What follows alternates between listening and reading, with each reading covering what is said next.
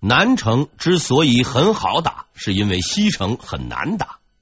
日军在城头顽强抵抗，放枪、扔石头、倒开水，导致明军死伤多人，而明军也打红了眼。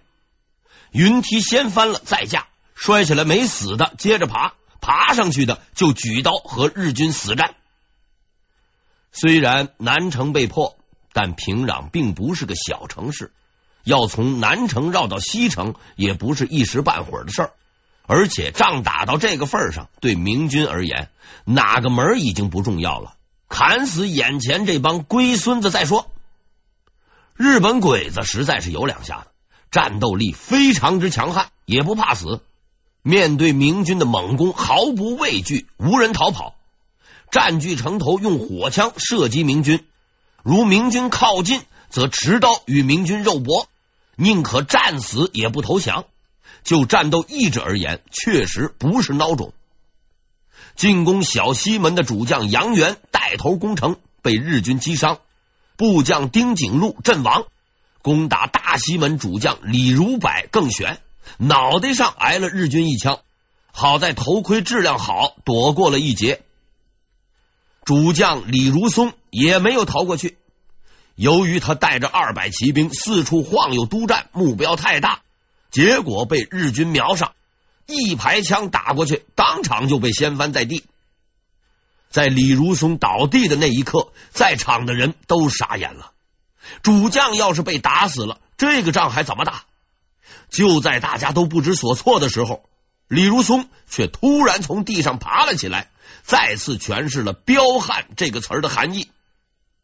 虽然摔得灰头土脸，还负了伤啊，在那流鼻血，触冒毒火，鼻孔血流，形象十分狼狈。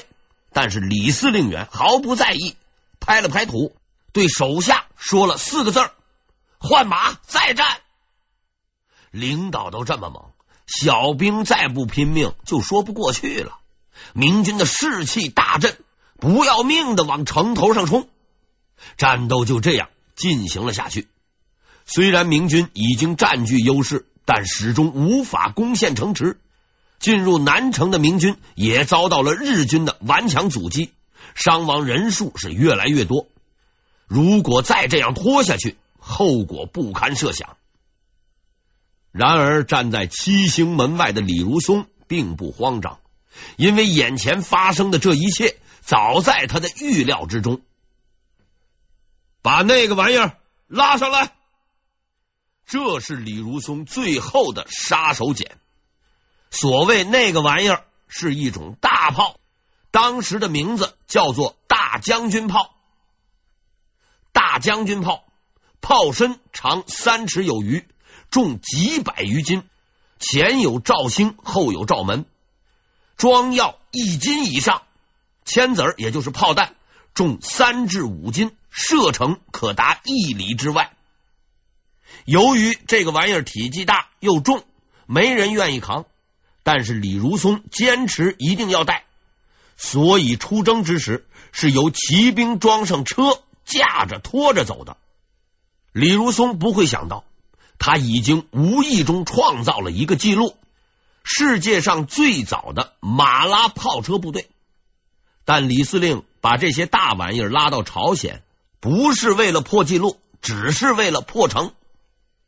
不过说回来，这个玩意儿虽然威力大，问题也很多。比如说，容易误伤自己人，准头不好，来个误炸，那可不是好玩的。加上由于技术含量不够，这种炮十分容易炸膛。哎，这个问题一直没有解决，所以不到万不得已是不用它的。现在就是万不得已的时候了。明军炮兵支炮装弹瞄准，一切就绪。随着李如松一声令下，大炮发出了震天的轰鸣，没有炸膛，没有误伤，准确命中目标。七星门被轰开了，平壤被轰开了。七星门的失陷彻底打消了日军的士气，纷纷弃城逃窜。杨元和李如柏随即分别攻破了小西门和大西门，三万明军亮出了战刀，睁着发红的眼睛杀进了城内。一般说来，剧情发展到这儿，接下来就是追击残敌、打扫战场了。可是鬼子就是鬼子，偏偏就不消停。在城门失守以后，小西行长表现出了惊人的心理素质和军事素质，丝毫不乱的集合部队，占据了城内的险要位置，准备打巷战。这就有点无聊了。要说保卫自己的领土，激动一把倒也还无所谓，赖在人家的地盘上，还这么死活都不走，鬼子们也真是干得出来。日军盘踞的主要地点分别是平壤城内的练光亭、风月楼和北城的牡丹台。这三个地方的共同特点是高，基本上算是平壤城内的制高点。明军若仰攻，不但难于攻下，还会损兵折将。日军只要等到自己援兵到来翻盘，那也是说不定的。这就是小西行长的如意算盘。李如松虽然不用算盘，但心算应该也不差。到了城内一看，就挥了挥手，让士兵们不用打了，干一件事就行：找木头。噼里啪啦的拉来了木头一大堆，丢在了日军据点附近，围成了一圈，然后放话，也就是一个字儿：烧。于是日军麻烦了。本来拿好了弓箭刀枪，准备居高临下再搞点肉搏，没想到人家根本就不过来，围着放起了火，准备烤活人。一时之间，火光冲天，浓烟滚滚，高温烘烤加上烟熏，日军是叫苦不迭。李如松认为这样还不够苦，他派出了五千人，携带大批的火枪、火箭、佛郎机，也不主动攻击。只是站在火堆外边，对准日军的据点，把带来的这些东西啊都发射出去。一时间，火箭火炮是满天飞，据点被点燃，烟火大作。要救火还没处打水，日军被烧的是鬼哭狼嚎。本来是高地，结果呢变成了高炉。鉴于刚刚入城，还要营救平壤居民、救治伤员，事务繁杂。李如松司令员安排好围剿部队以后，就去忙别的事儿去了。但值得称道的是，奉命围剿的部队很有责任心。虽然领导不在，还是尽职尽责的在那放火、射箭、放枪、放炮，整整一夜，他们是加班加点，没有休息。第二天正月初九，扎大寿的家丁扎英奎起得很早。来到了北城要地牡丹台。昨天这里还是日军的坚固据点，然而现在展现在他眼前的是一幕真正的人间地狱。牡丹台以及其瓮城已被烧的是面目全非。昨天还枪声炮声不断的地方，现在已经是寂静无声。他走入了据点。看见了无数倒毙的尸体，手脚都缠绕在一起，没有一具能够辨认，因为他们已经被烧成了黑炭。扎英奎随意数了一下，发现在狭窄的瓮城里，竟有四五百具日军尸首。很明显，他们大多数是被烧死，或是被活活熏死的。当然。家丁扎英奎没有感叹战争残酷的觉悟，他只是兴高采烈的跑了回去，向自己的领导扎大寿汇报，并就此被记载下来，成为了那一幕场景的见证。事实上，扎英奎看到的只是冰山的一角。在初八的那天夜里，平壤城内火光冲天。明军在外面放火，日军在里面鬼哭狼嚎，被烧死者不计其数，尸体的烤焦味道传遍了全城。史料有云：“焦臭冲天，碎闻十里。”干掉残暴的敌人，就必须比他更加残暴。在某种情况下，我认为这句话是对的。但日军的耐高温能力还是值得称道的，硬是挺了一夜没有出来投降。挺到了第二天，挺不住了，盘踞在据点的敌人终于崩溃了，被枪打、炮轰，这都不说，还被火烤了一夜。别说武士道，神仙道也不好使了。除小西刑场所部几千人，由于据点坚固、防御严密，尚在苦苦支撑以外，城内日军全部逃散。但逃散也得有个目标啊！平壤已是明军的天下，往哪儿逃呢？要说日军逃起来也很有悟性，一看西城、南城、北城都有人守。只有东城防御十分松懈，于是日军大喜过望，纷纷向东城逃窜。败军是一路往东逃，事情呢似乎十分顺利。虽然明军在后面紧紧的追赶，但在求生的欲望驱使下，日军竟然成功的逃出了东城的城门。但是很快他们就发现，其实战死在城内倒未必是一件坏事。当初李如松布阵之时，取兵法为师必缺之意，空出了东边。但是很多人可能忽略了这样一个问题：为何是东面？当日军蜂拥逃出东城城门的时候，我相信他们已经找到了答案。东城城门外是一条大河，波浪宽。谁要选这里头当攻击阵地，只怕是脑袋进了水了。于是日军麻烦了，要绕着城墙跑，只怕是没个头；要回头跑进城，估计啊，明军不让，前无去路，后有追兵，百般无奈之下，只剩下一个选择：哎，跳河。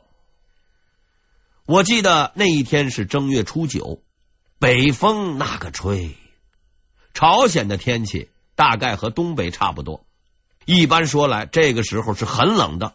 估计起码是零下几度，然而日军依然勇敢的跳了进去。虽然气温到了零下，但我可以肯定，当时的江面还没有冻住，因为在朝鲜史料中有这样一句话：“溺死者约有万余。”在这种情况下，如果还不死的，那就只有超人了。很明显，日军缺乏这种特种人才。逃出去的基本上都死了，不淹死也得冻死。而待在城内的小西行长更不好过，他很清楚自己已经完蛋了。现在他要考虑的不是封赏，不是守城，而是怎么活下去。在生死的最后关头，日军爆发出了惊人的战斗力。在小西行长的指挥下，明军的数次进攻被打退。看那个势头。不拼个鱼死网破、同归于尽，绝不算完。明军占据优势，且人多势众，但毕竟打了一天一夜，就算不领加班费、喘口气儿，总还是要的。何况胜局已定，赏钱还没领，在这个节骨眼上被打死，也实在是有点亏。虽然日军人少，却敢于拼命，生死关头，什么都豁得出去。用今天的话说，这叫双方心理状态不同。所谓穷寇莫追，就是这个道理。于是，一个奇怪的现象出现了：在经历了一天一夜的激战以后，城内再次出现了短暂的平静。接下来呢，一件十分神秘的事情发生了。之所以说神秘，是因为到今天。这件事情也没有完全搞清楚。关于这件事儿，在史料中大致有如下四个历史版本。按照明军监军及部将战后给皇帝的总结报告，事情的发展是这样的：日军残部由于抵挡不住明军的攻击，全军主动撤退。李如松将军神机妙算，料贼计已穷，必遁。李如松将军神机妙算，设下埋伏，并派兵追击，大败日军。这是第一个版本。第二个版本是朝鲜大臣柳成龙给国王的报告，说法也差不多。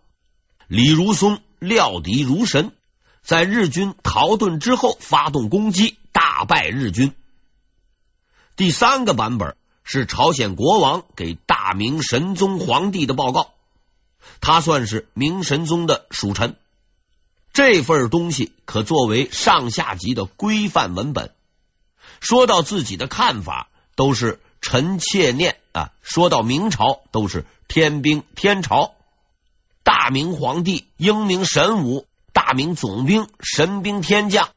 开战后，明军是天地为之百裂，山渊为之反复。自己也就是说，朝军是小邦袖手害索，莫敢助力；日军则是螳臂拒折，无敢抵敌。照他的意思，日军是奈于明军的神威，一触即溃了。而讲的最详细也最实在的是第四个版本。根据朝鲜李朝实录记载，事情是这样的：在战斗陷入僵局后，李如松做出了一个出人意料的举动，他派出了使者去找小西行长谈判。对于这个决定，很多人并不理解，人都围住了，还要谈什么判呢？但是事实证明，这是一个很明智的决定，因为此时日军主力已被歼灭，平壤也已攻克，战略目的已经完全达到。目前最需要的是争取时间休整，以防敌军反扑。而城里面放着这么一群亡命之徒。硬攻不但耗费精力，伤亡也会很大，时间一长还可能生变，所以呢，还是谈判最划算。李如松的谈判条件是这样的：以我兵力足以一举歼灭，然不忍杀人命，孤为退却，放你生路。这个意思就是说，我呀可以灭了你，但是无奈我这个人的心太软。其实呢是太费力，就放你们走了吧。小西行长是这样回复的：“俺等情愿退军，请无拦截后面。”他的意思是：“哎，我认输了，麻烦逃走的时候您高抬贵手，别黑我。”如此看来呢，也算是皆大欢喜，双方达成协议，明军撤去包围。日军在万分警戒之下，手持武器，逐步退却，撤出了平壤城。局势发展到此，看似平淡无奇，但怪也就怪在这里。既然事情圆满解决，为什么在官方报告中却都没有提到这件事情呢？这大致有两个原因，其一。跟敌人谈判，把敌人放走，无论是出于什么目的，有什么样的结果，似乎都是不大好宣扬的。而第二个原因，应该算是人品问题。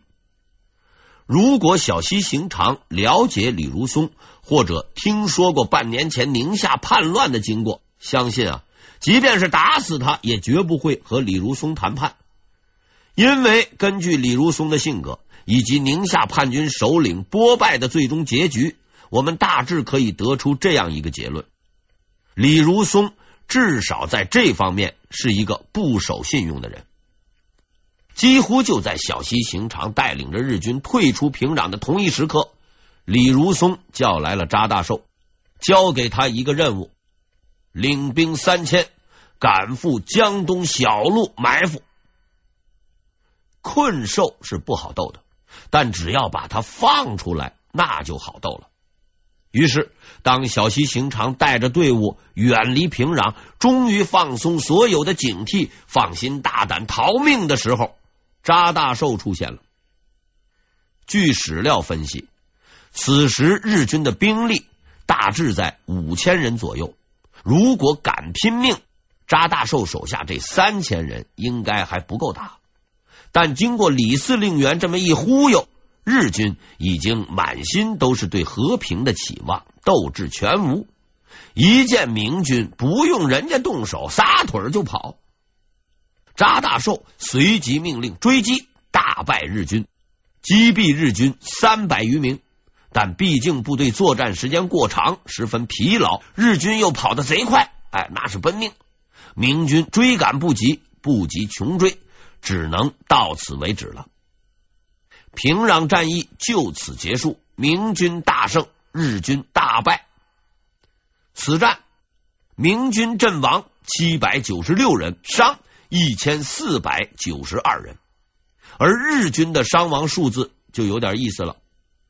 据记载，此战中明军斩获日军一千六百四十七人，看起来似乎并不多。应该说，这是个很准确的数字，但它并不是日军的伤亡人数，而是日军的人头数。由于战前李如松命令不许抢人头，所以对于这一宝贵资源，明军没有过于关注，也没有妥善保存。加上后来火攻水淹，不是烧成黑炭，就是冻成冰，要提取人头实在是有点困难。于是挑来拣去，只捞出一千来个，那已经是很不容易了。至于日军的实际伤亡数，朝鲜和明朝史料都没有明确记载，只有几句万余、千余之类不靠谱的话。这就是管杀不管埋导致的恶劣后果。说到底，还是鬼子们最实在。既然没人帮着数，啊，就自己数。